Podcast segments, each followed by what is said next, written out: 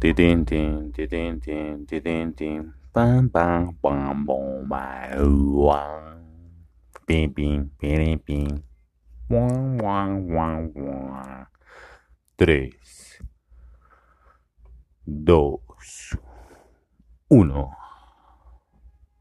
Bienvenidos a la transmisión del viernes 21 de mayo de 2021.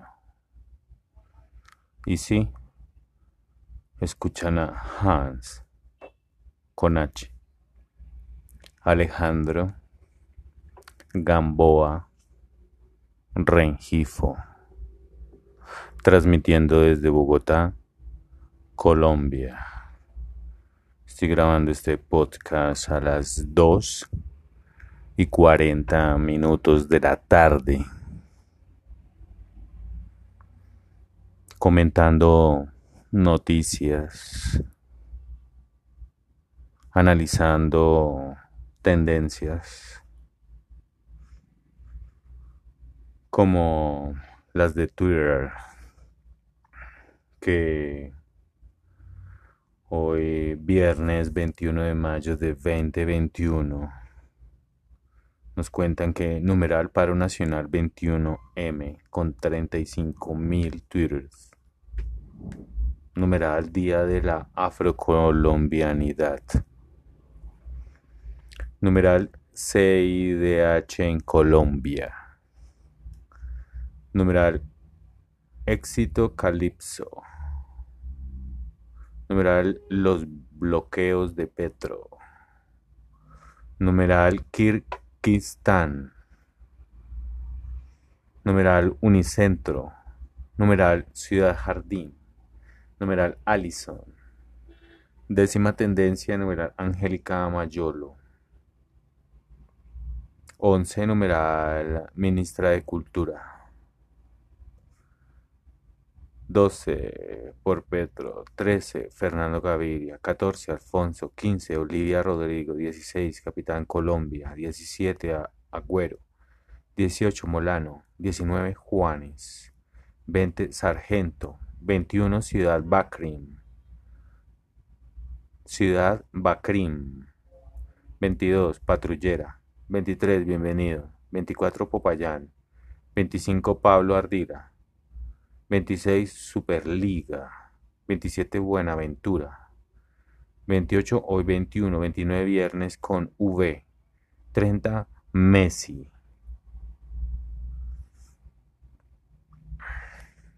Hoy es un día muy complejo para todos los colombianos, porque a pesar de todo lo que se ha dicho y de plantearse todo tipo de respuestas a la pregunta de cómo solucionar el problema del paro en Colombia, o la violencia, o la pobreza, pareciera que todas las respuestas no son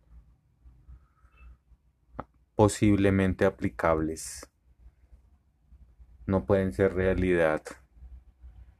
Y son preguntas que se harán todos los años con las mismas respuestas. Cada año las mismas preguntas para escuchar las mismas respuestas.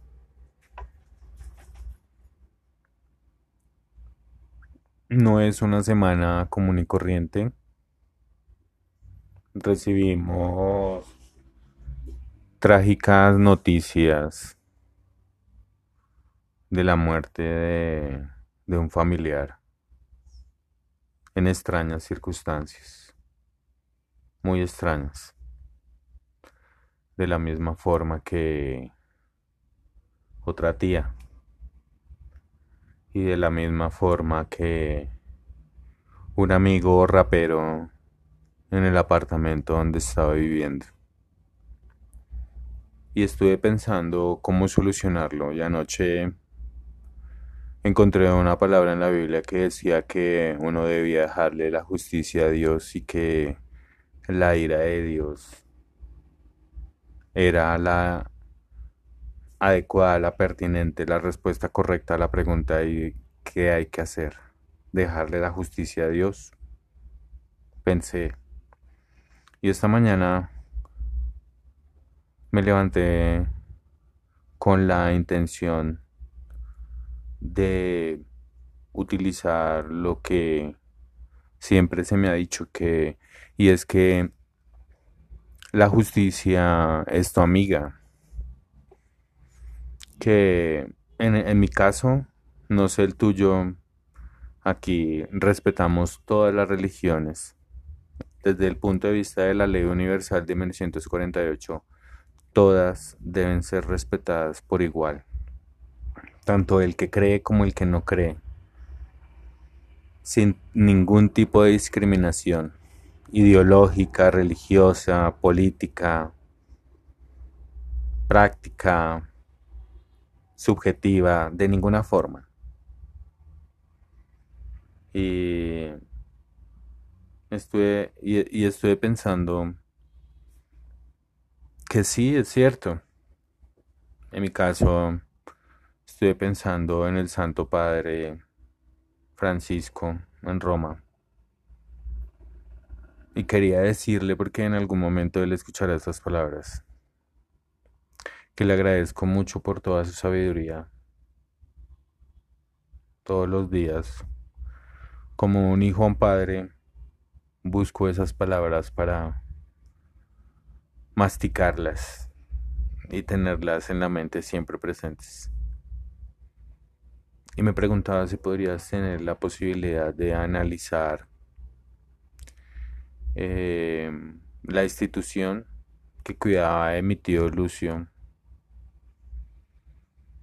Porque recuerdo en el 2015 alguien a mi lado que me decía, ¿qué significan las canas? Y yo le dije sabiduría.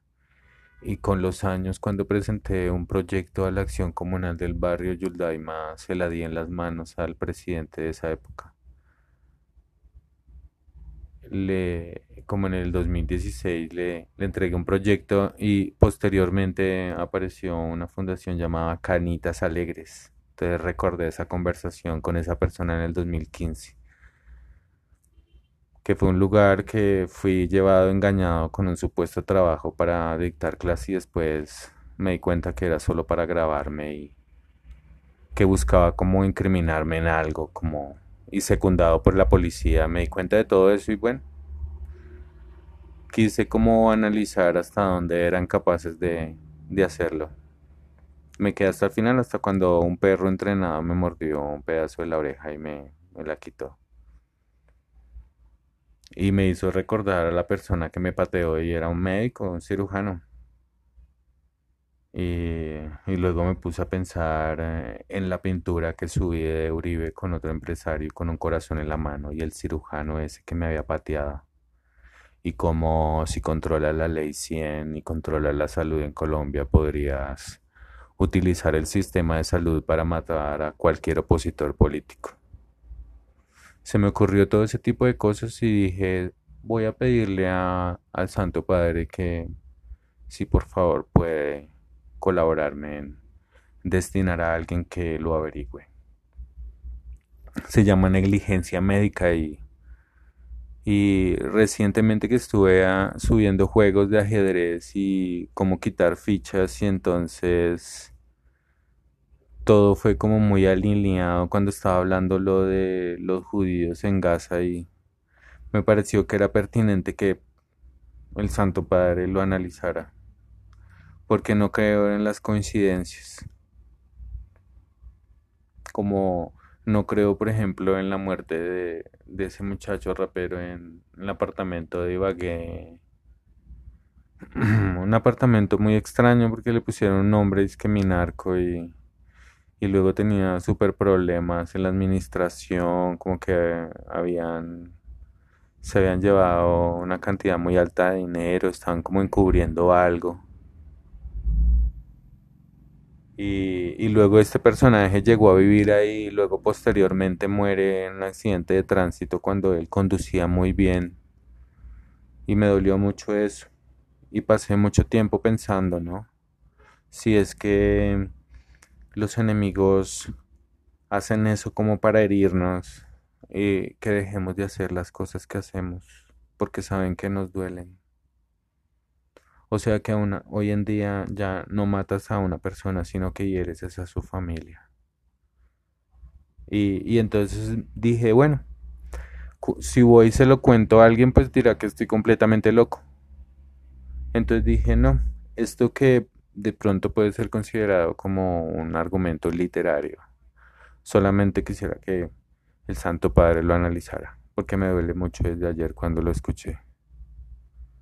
Fue muy... También lo de mi tía muere por un, componente que, que, recientemente es prohibido en las, en las tejas y en las construcciones y por la atención del sistema de salud en Colombia que así como me ocurre a mí le puede ocurrir a millones de personas. Y es que encontramos que se reduce la calidad de los servicios en salud para aumentar las, los beneficios, las utilidades y que muchos colombianos en este momento tienen muchos problemas con su sistema de, de defunción, de entierro de sus familiares.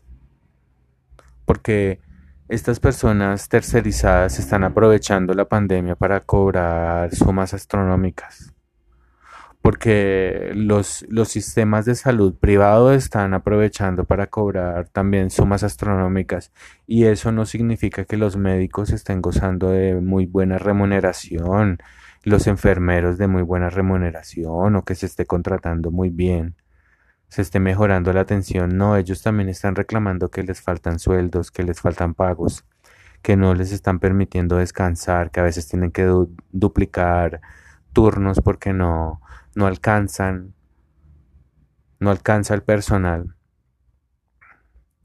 Creo que Colombia eh, en lo que más debe pensar en de pronto implementar una reforma es eh, e-, eliminar la ley 100 que en últimas es la que permite este sistema tan injusto Recuerdo mucho cómo la gente hablaba también del seguro social y cómo duraba horas diciéndole a uno, no, y yo necesitaba tal operación y me la hicieron, y yo necesitaba tal medicamento y, y me lo dieron, y, y la gente ya no se enfermaba tanto.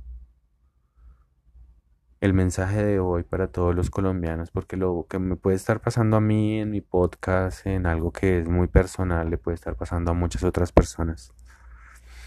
Y es el hecho de la, injusticia que, que se está cometiendo en este momento de la tercerización de la salud con los colombianos y es que se está aprovechando la pandemia para aumentar los costos desproporcionados de los servicios. Desde la atención hasta, sobre todo en este momento, eh, la, los entierros, eh, las cenizas, todo este, lo que es el proceso de la despedida, está siendo alterado por la tercerización de una manera que está socavando la esperanza, el bienestar de las personas, que no, hay muchas que no, no alcanzan a despedirse, hay personas que se les comunica que están enterrando a una persona y están enterrando a otra o se les entrega una ceniza si no son las de su familiar. Estamos viendo casos, por ejemplo, de personas que están desenterrando a sus familiares para ver si realmente son. Entonces, todo este debacle y todo este problema de la salud en Colombia se debe a la tercerización de la salud, la ley 100. Porque no puedes hacer eso con los derechos humanos. Por ejemplo, de las carreteras tú debes construir una buena carretera que pueda durar 100 años y no entregársela a un privado para que le cobre a la gente peajes por un trayecto, porque incrementas el valor de las mercancías, incrementas el valor de los servicios, divides a la población, Vamos a seguir mirando los twitters. Recuerdo que hoy es eh, viernes 21 de mayo de 2021. Está hablando Hans con H, Alejandro Gamboa Rengif. Vamos a ver. Dice, arroba, me aparece acá, Diego Molano Aponte. De 2.151 bloqueos que se han presentado desde el 28 de abril a la fecha, solo el 37 persisten en vías primarias. La labor de la fuerza pública ha permitido el transporte de carga y el abastecimiento. Seguimos trabajando para garantizar la movilidad, libertad, seguridad en las vías. Eh, desde todo punto es entendible que se quiera utilizar los bloqueos para presionar al gobierno. Eso es entendible.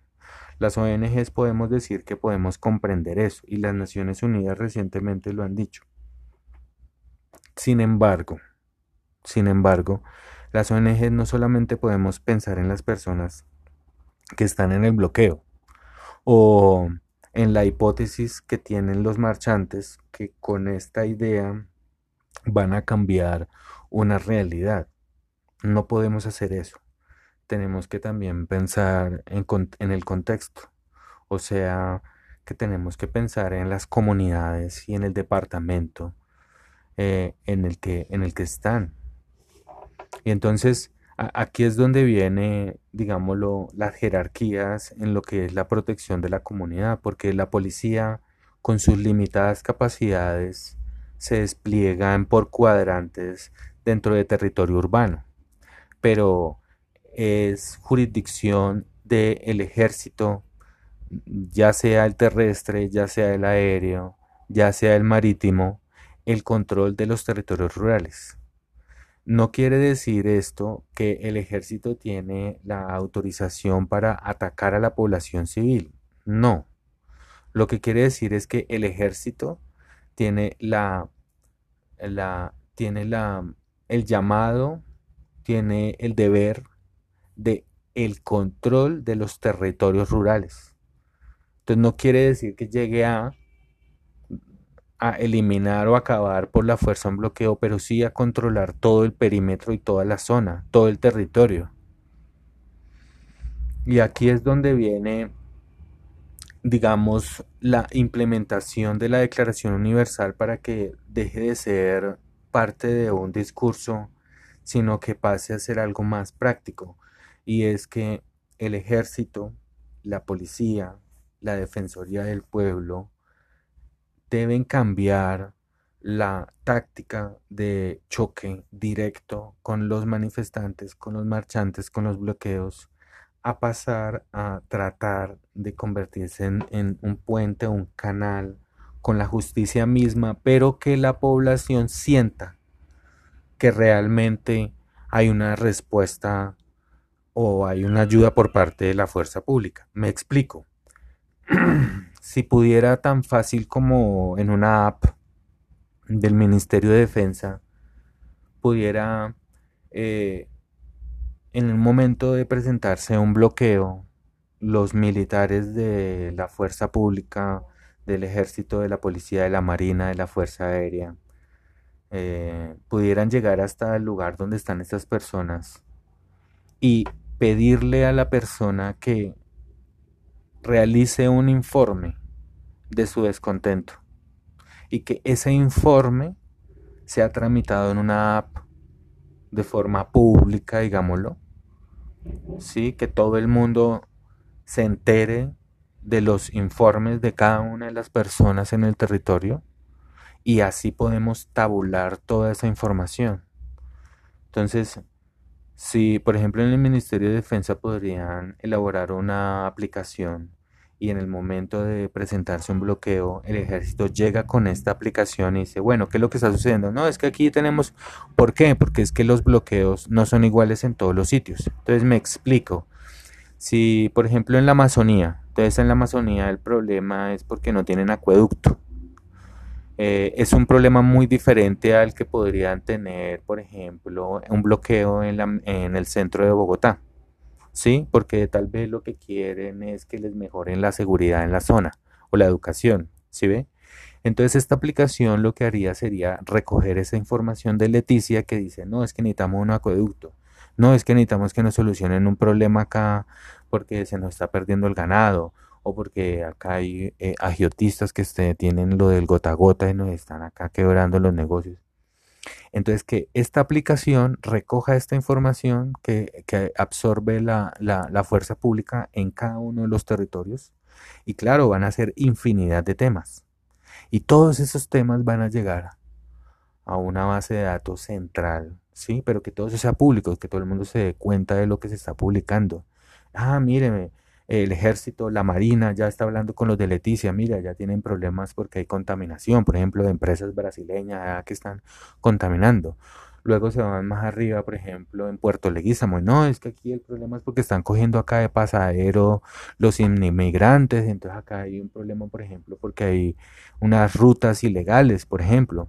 Y luego van subiendo, van subiendo por toda la costa del Pacífico. No, es que aquí el problema es porque hay grupos que quieren controlar determinadas zonas para la extracción ilegal de oro. Entonces se hacen pasar por guerrilleros y se enfrentan con la policía y el ejército, pero en realidad son personas de la ciudad que pagan para que se extraiga ese oro ilegalmente porque es más barato que ir a comprarlo. Mejor pagarle a unas personas que pueden sacar por toneladas oro, ¿sí? de forma ilegal, que comprarlo. Entonces que se recoja esa información, pero que la fuerza pública empiece, por ejemplo, a hacer el seguimiento de la extracción de recursos naturales de forma ilegal hasta que lleguen, por ejemplo, a la ciudad, hasta la zona, por ejemplo, de los esmeralderos, que ahí es donde venden las esmeraldas que se sacan en las minerías ilegalmente o a fuego limpio.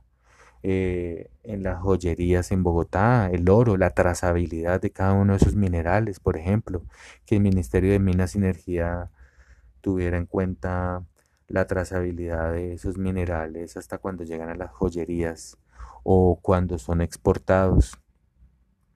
Y que esto sea de conocimiento público para que Colombia se dé cuenta de cuál es la gran cantidad de minerales que se están sacando de forma desproporcionada, injusta hacia otros países en donde hacen joyería, donde cobran mucho, mucho dinero por esos metales o por ese oro, por esas esmeraldas o por esos minerales que no son disfrutados por las personas de la zona, que no traen ningún tipo de desarrollo para la zona. Estas dos ideas para el Ministerio de Defensa que espero que las tengan en cuenta. Sigamos mirando, acá dice que arroba W Radio, desde el 2019 la Junta Directiva del Gremio aprobó el pago de estipendios del 5% a José Feliz Laforí por negocios que sean producto de su gestión. Me imagino que si no tenemos un fallo judicial en contra de este eh, funcionario eh, altamente relacionado con grupos eh, de ultraderecha, pero que hasta no tener un fallo legal en su contra, pues no podríamos emitir un, juicio, una opinión, teniendo en cuenta que pues no somos jueces ni magistrados para emitir un, un fallo, como si fuéramos una especie de tribunal. No, aquí lo que intentamos es comentar las noticias nada más, solamente leer que aparecen en, Twitter, que, que, podemos ver, recordando que estamos siendo patrocinados por Fruit Sour Press, que en español sería así como sembradores de frutos, que es una idea, un proyecto ambiental que puedes encontrar en Google o en Facebook o en Instagram. Y, verás que es, el llamar a, la, a, las comunidades, a los alcaldes, gobernadores de los diferentes países donde se, donde se ha escuchado este podcast, eh, a sembrar árboles, pero frutales, para que además de brindarnos sombra, nos puedan proveer de alimentación y una fuente de emprendimiento de industria local para las comunidades más desfavorecidas, que podrían a través de la recolección de frutos poder elaborar todo tipo de emprendimientos como repostería, panadería, perfumería, cosmetología, etc. Hay ciertas regiones del mundo en donde se ha implementado este proyecto en ciudades, en parques públicos, en donde cualquier persona que en cualquier momento de la vida tenga algún problema porque de pronto ha caído en la miseria o en la pobreza, y en los parques públicos puede encontrar cualquier cantidad de, de frutos que puede consumir. Esta persona no tendría necesidad de ir a delinquir y podría satisfacer por lo menos momentáneamente el hambre. Mm, regresarían los pájaros, el canto de los pájaros, la sombra que protege de, de los fuertes rayos solares, que brinda hogar para los pájaros, que brinda sombra y abrigo para las casas, para los apartamentos. Entonces son infinitas los beneficios, infinitas las posibilidades, infinitas las maneras de ver este hermoso proyecto que te invito a leer y a aplicar en tu casa, en tu oficina. Puedes sembrar en tu casa utilizando materiales reciclados, utilizando las semillas de las frutas que consumes. Puedes sembrar aguacates, fresas, mangos en tu casa. Y en un año, medio año, dos años, poder tener cosechas cada dos, cada tres meses de todo tipo de frutos en tu jardín. Entonces te invito a leerlo. Está en Blogger, en Google, y lo puedes encontrar como fruitsower.blogspot.com. ¿Vale? También estamos bajo el patrocinio de eh, el manual de las brigadas jurídicas de la Fundación Jaime Betancourt Cuartas, que es una idea para los estudiantes de Derecho que los invitamos a aprovechar las juntas de acción comunal o en sus barrios a compartir el conocimiento del derecho con sus comunidades y enseñarles las diferentes herramientas legales que existen para la resolución de sus conflictos o sus falencias como la utilización de amparos, eh, eh, medidas grupales para poder contener directrices eh, o decisiones públicas que vayan en contra de la comunidad o gestiones de privados sobre derechos públicos eh, y que les puedan afectar. este proyecto, esta idea, esta convocatoria la puedes encontrar en, Google como Fundación Jaime Betancourt Cuartas. Eh, adentro hay una parte que dice publicaciones. Ahí puedes encontrar el manual, el enlace al manual del brigadista jurídico de población vulnerable. También te recomiendo otra publicación ahí que se llama el manual del ciberactivista en derechos humanos.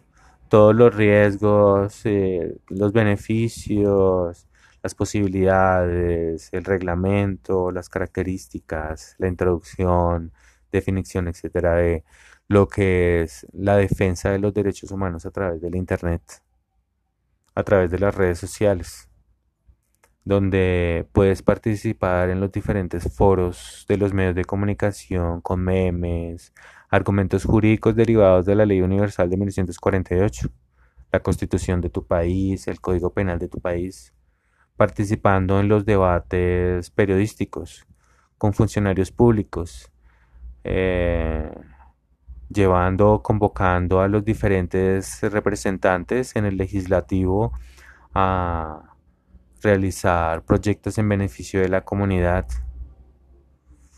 eh, y utilizar los diferentes mecanismos democráticos para todo tipo de, asuntos, eh, como por ejemplo la recolección de firmas eh, para la institución de funcionarios, para el mejoramiento de aspectos urbanos o de la comunidad, Entonces te invito a utilizar el conocimiento del derecho en todo lo que es la resolución de los conflictos, de los problemas, de las falencias en tu comunidad, para tus vecinos, para tus amigos.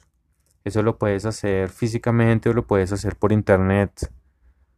Puedes enseñarle a la comunidad eh, los diferentes derechos, deberes que tienen con relación a la comunidad mediante páginas, mediante grupos que puedes utilizar para compartir con la comunidad el conocimiento del derecho. Vamos a seguir mirando qué otros twitters podemos encontrar. Hoy 21 de mayo del año 2021. Vamos a ver. Dice, dice arroba Andrés Elías Gil. Dice, ahora nos quieren vender la idea de que como el paro afecta al país, entonces el problema es el paro y no lo que genera. No, señores, ¿de quién es la culpa? Del paro. Entonces hay una imagen y dicen, y nos dicen que la culpa del paro es de los manifestantes y no del la reforma tributaria, el fracking y el glifosato, hacer trizas la paz, menos impuestos a los más ricos, líderes sociales y excombatientes asesinados, eh, asesinados, línea política, abandono del campo, no implemento consulta anticorrupción, no implemento de renta básica y 12 billones de aviones de guerra. Bueno, obviamente que si tomo todos los aspectos negativos del Estado los coloco en una imagen, puedo hacer un listado infinito. Pero si tomo todo lo que la gestión que ha hecho el gobierno, también puedo hacer un listado infinito.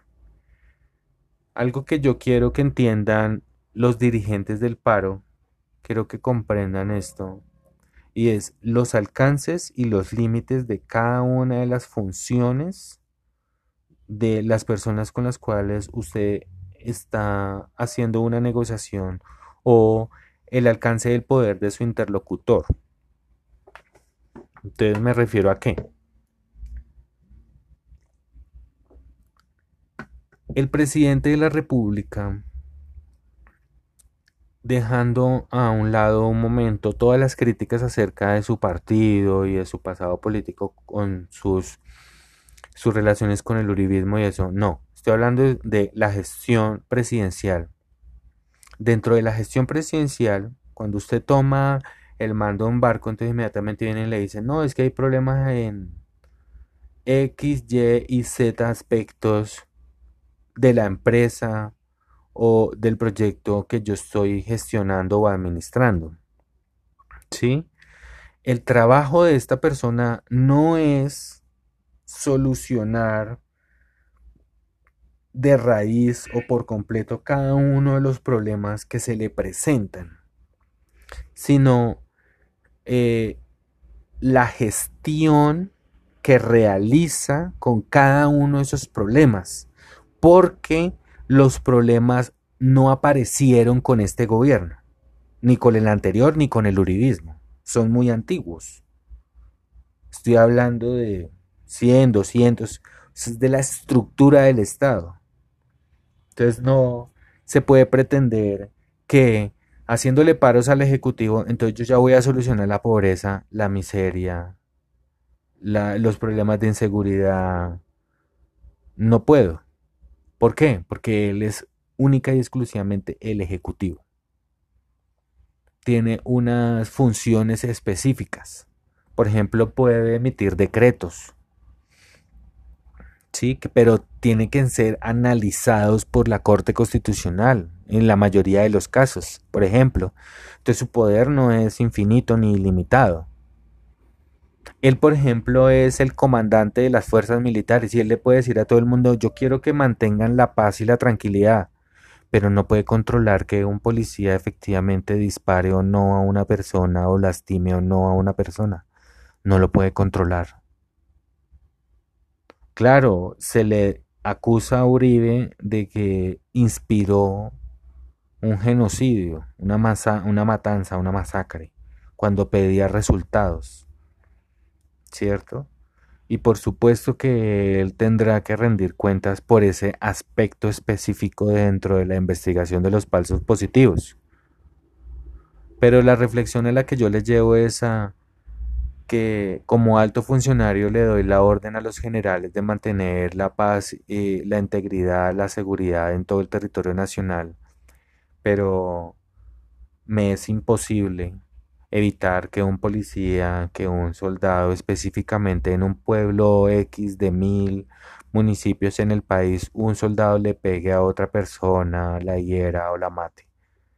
Y eso hay algo, es algo que es de analizar y entender por parte de los dirigentes del paro.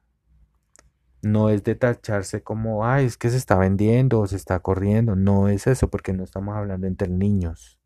Estamos hablando entre estadistas, ¿verdad? Porque a eso es lo que me refiero. Porque en última lo importante es el Estado, ¿cierto? No destruir el opositor o, o hacer una venganza contra un funcionario público por algo que nos hicieron en el pasado porque si es así, pues se destruiría todo el país y esa no es la idea. La idea es tratar de que toda la gestión sea para mejor. Y se me ocurre entonces que el paro también debe presionar al legislativo y decirle, bueno, pero ¿en dónde están sus proyectos?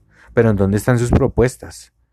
Este es el momento en donde el legislativo es el que tiene que eh, hacer ver todo lo que decían en campaña, porque ahorita en campaña, eso sí, nadie los va a bajar de los atriles hablando durante horas, ¿verdad? Pero en el momento de una crisis, silencio absoluto.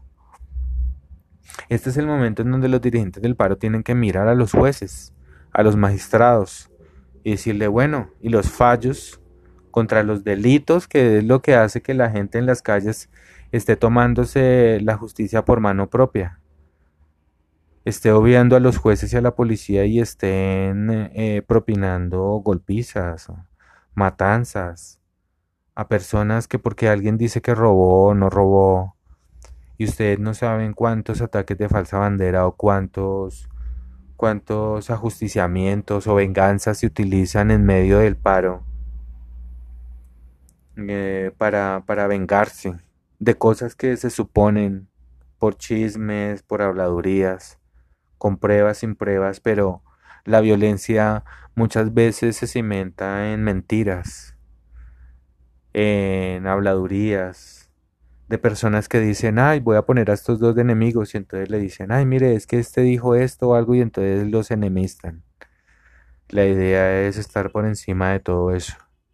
En eso consiste la inteligencia del ser humano en el siglo XXI en, en, creer que veo un ovni, pero también en pensar que se puede tratar de un objeto militar en experimentación o, o que se trata de un holograma.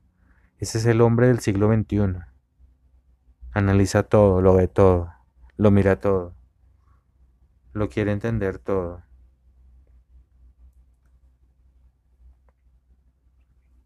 Bueno, bien siendo las 3 y 18 minutos.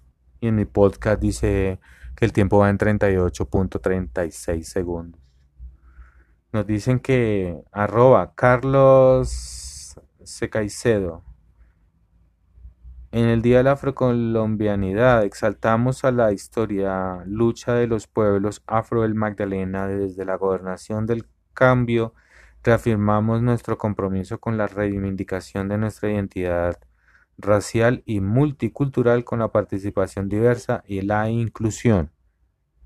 Pues bien, si hay algo que debe ser perseguido a ultranza en el siglo XXI es la xenofobia y la discriminación por asuntos étnicos. Porque no vivimos la Segunda Guerra Mundial por nada, ni todas las guerras europeas, ni asiáticas, ni africanas. No vivimos luego una guerra de independencia de España después de que trajeron esclavos de África en tierras que eran de indígenas y nos mezclamos y hoy en nuestras venas corren culturas europeas, africanas y americanas. ¿No es verdad todo eso? Y que una persona blanca de ojos azules, nacida en Colombia, ya no es europea y que muchas personas eh, que le llaman de ojos claros y de tez clara o de piel clara vienen o tienen raíces de pueblos europeos discriminados o que huían de persecuciones nazis o eh, Mussolini, no sé, de, de Videla o de Pinochet y llegaron a otras tierras. Entonces todo eso nos debe llevar a la última reflexión y es que si dentro de nuestras venas surcan barcos con culturas europeas, africanas y asiáticas, rusas, de los polos, de los intraterrestres, de los lunáticos, marcianos, saturnianos. ¿Por qué tenemos que mirar con desdén a otro? Porque tiene el color diferente. Porque el cine nos ha dicho que eh, tal estereotipo de mujeres eh, XYZ o de tal grado superior a y pasan las décadas y de pronto lo contrario, su estereotipo a su antípoda en el estereotipo resulta también ser un sex symbol. Y hoy en día, por ejemplo, escuchamos a, chicos americanos, eh, colombianos, ¿no? Eh, ah, soñando con tener una novia eh, oriental. Pero, ¿no es eso cierto? Los que hace 10 años querían tener una pareja con tez clara o, o con cabellos claros, usted los escucha hoy en día hablando de estereotipos eh, africanos, ¿cierto? Indígenas, nórdicos, asiáticos, hindúes, ¿no? Entonces, la reflexión última es a la coherencia. Es, la, es para la justicia que debe rápidamente actuar en este tipo de casos de xenofobia o de persecución por razones étnicas, eh, de decirle no, estás totalmente equivocado. Por desconocimiento, ignorancia, no tenemos ni idea, pero este individuo dentro de la sociedad debe ser rápidamente eh, enjuiciado y aclarado el hecho de que está cometiendo un error al perseguir a otro por razones del color de su piel. ¿Vale? Bueno, muy bien.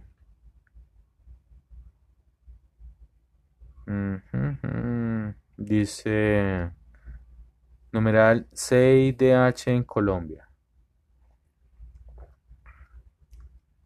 Pienso que Después de la Declaración Universal de 1948, una de las cosas más importantes que debemos tener en cuenta es que no solamente existe el policía del CAI del barrio, sino que existe el ejército, encima de ellos jueces, magistrados, la Corte Interamericana, la Corte de la Haya, toda una superestructura de organismos que vigilan a los estados.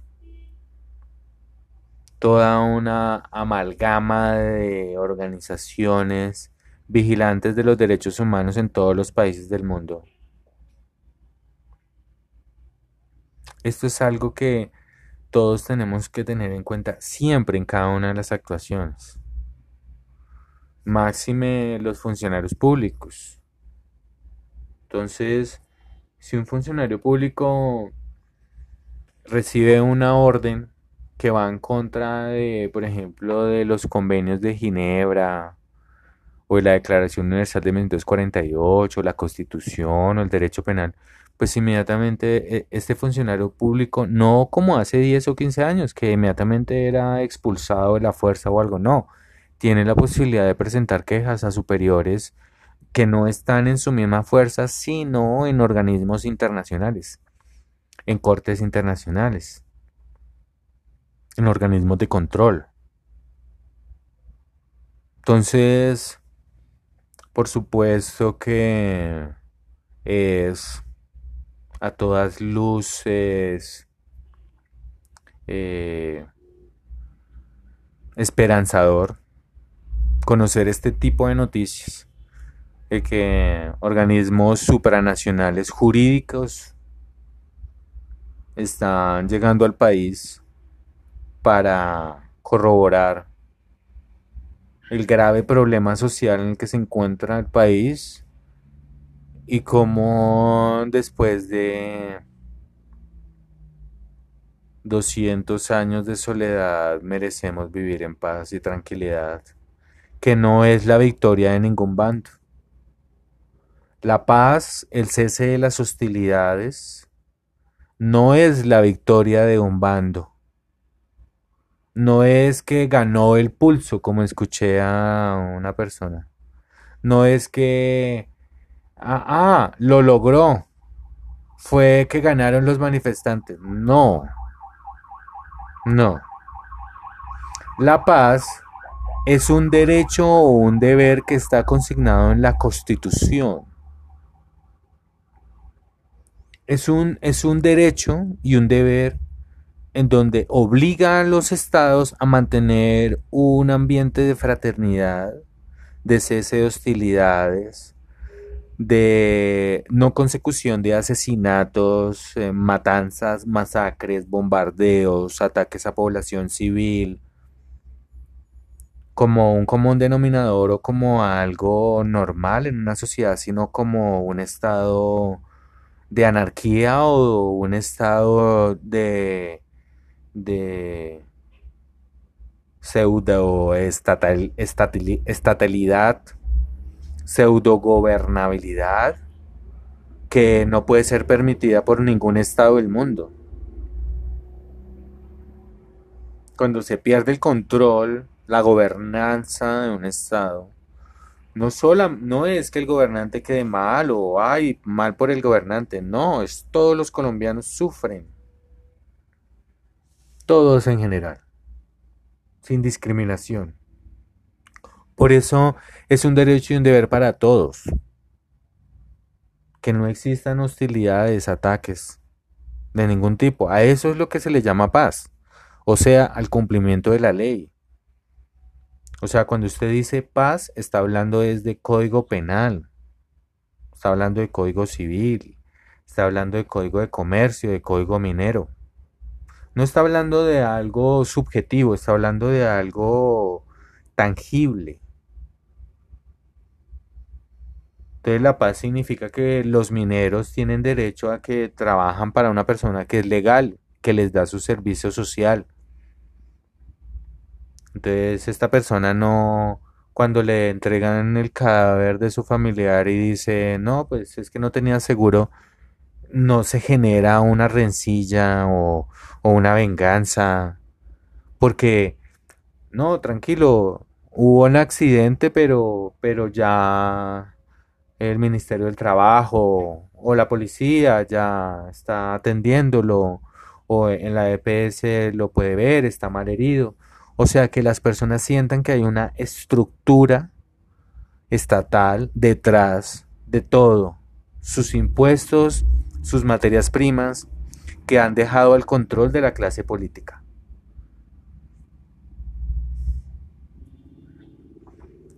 Eh, arroba Kevin Ma Oficial. Lo que la Policía Nacional llevó a cabo en las instalaciones del éxito de Calipso en Cali simplemente es macabro. Jóvenes siendo torturados, gritos desgarradores, sangre en ventanas, paredes, ropa, ocultamiento de las pruebas. Estoy en shock, CDH en Colombia.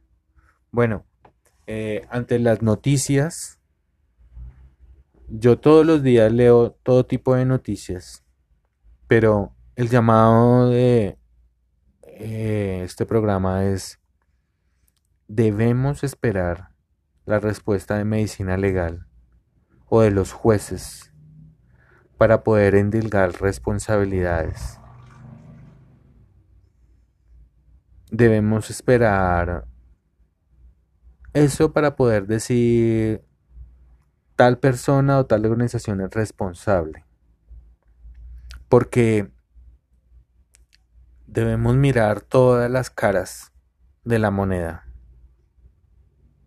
No quiero recordarles también que existen personas que utilizan los paros, las movilizaciones pacíficas para hurtar, secuestrar, asesinar, lesiones personales, ataque a propiedad privada. Y simplemente ocurre.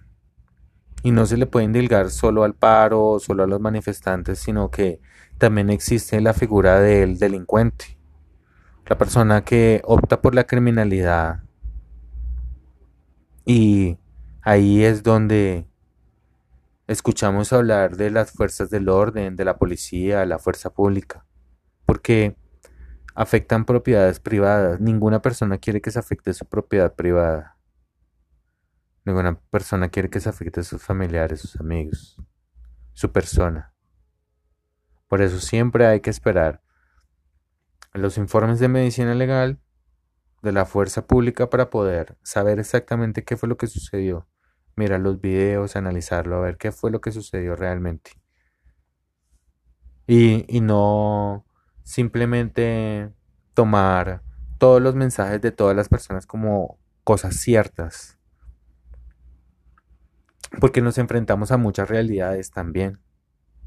Nos enfrentamos a noticias falsas, nos encontramos a desinformadores, nos encontramos a personas que quieren hacer publicidad, personas que quieren utilizar los medios para echarle el agua sucia a una institución e infinidad de posibilidades de la esfera de la criminología que son analizadas por los fiscales o los investigadores judiciales y que debemos esperar a sus resultados para poder saber qué fue lo que ocurrió y qué fue lo que sucedió.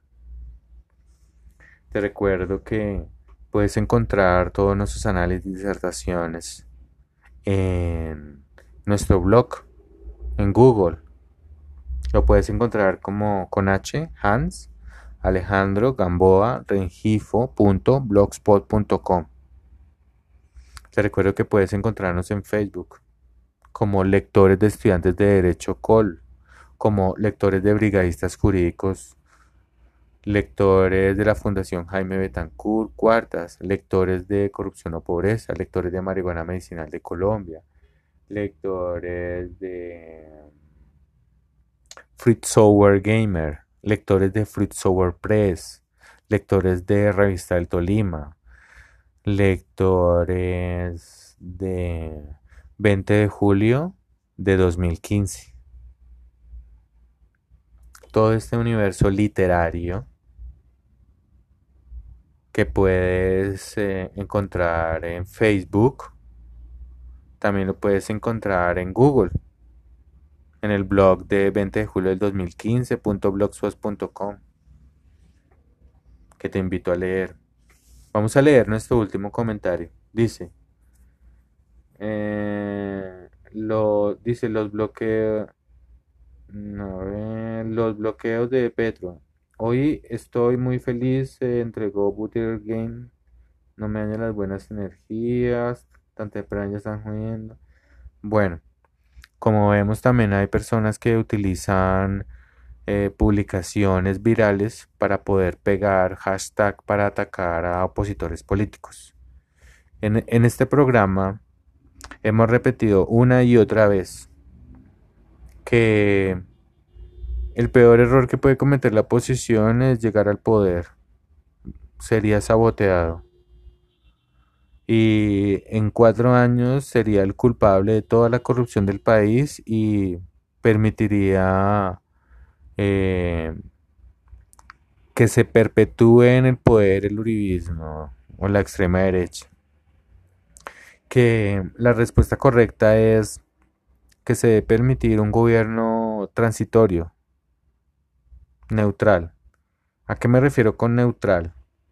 Colombia debe pasar de la etapa de la guerra de izquierda y derecha, guerrillas y paramilitares, eh, comunistas y suplantadores de la fuerza pública, pasar a un escenario, por ejemplo, de políticos académicos, grandes personalidades de la actuación, del arte, de la música, de la ciencia, porque nos van a perpetuar en lo mismo. Ejemplo, si gana Petro, entonces todas las movilizaciones entonces van a ser de Uribe.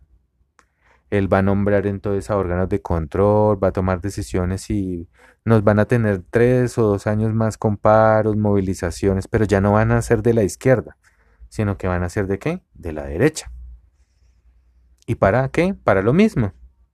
Porque Colombia lleva en esto 200 años. Liberales y conservadores porque se copiaron de lo mismo de la Revolución Francesa, de lo mismo.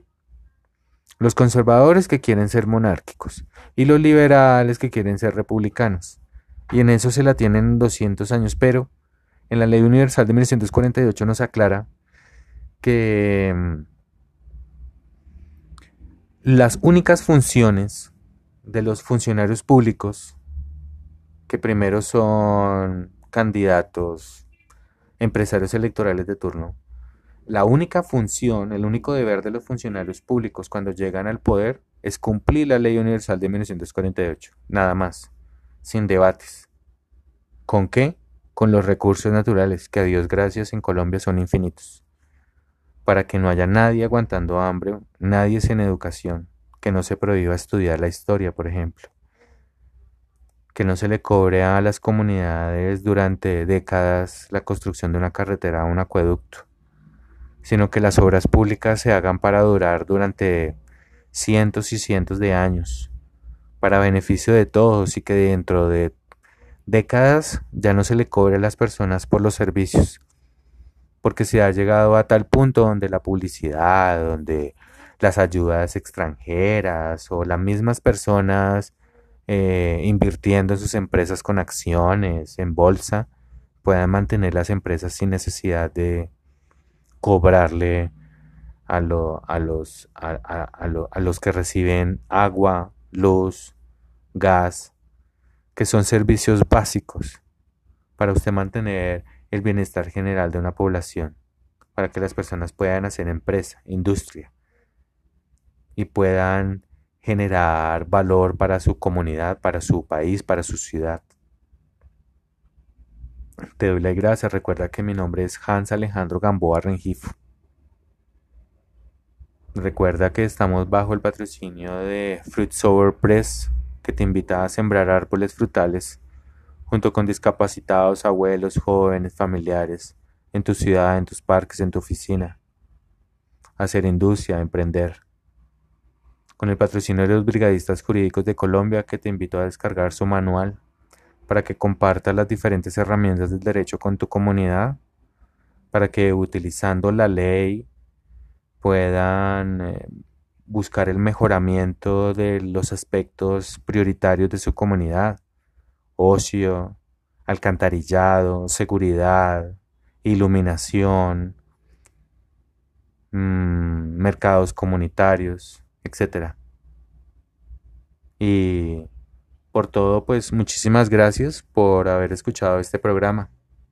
Hoy, viernes 21 de mayo del año 2021, terminamos de grabar eh, nuestro podcast. Ya siendo las 3 y 38 minutos. Y con un aviso que dice que es el tiempo máximo para la grabación de un podcast. Te mando un abrazo y la bendición. Y em, te pido que em, esperes en la justicia de Dios y que esperes la justicia y que esperes en ese lugar. Y nunca tiendas a la venganza o a la ira. Nunca tienda, nunca te dejes tentar de utilizar la violencia para el reclamo de tus derechos. Te mando un abrazo.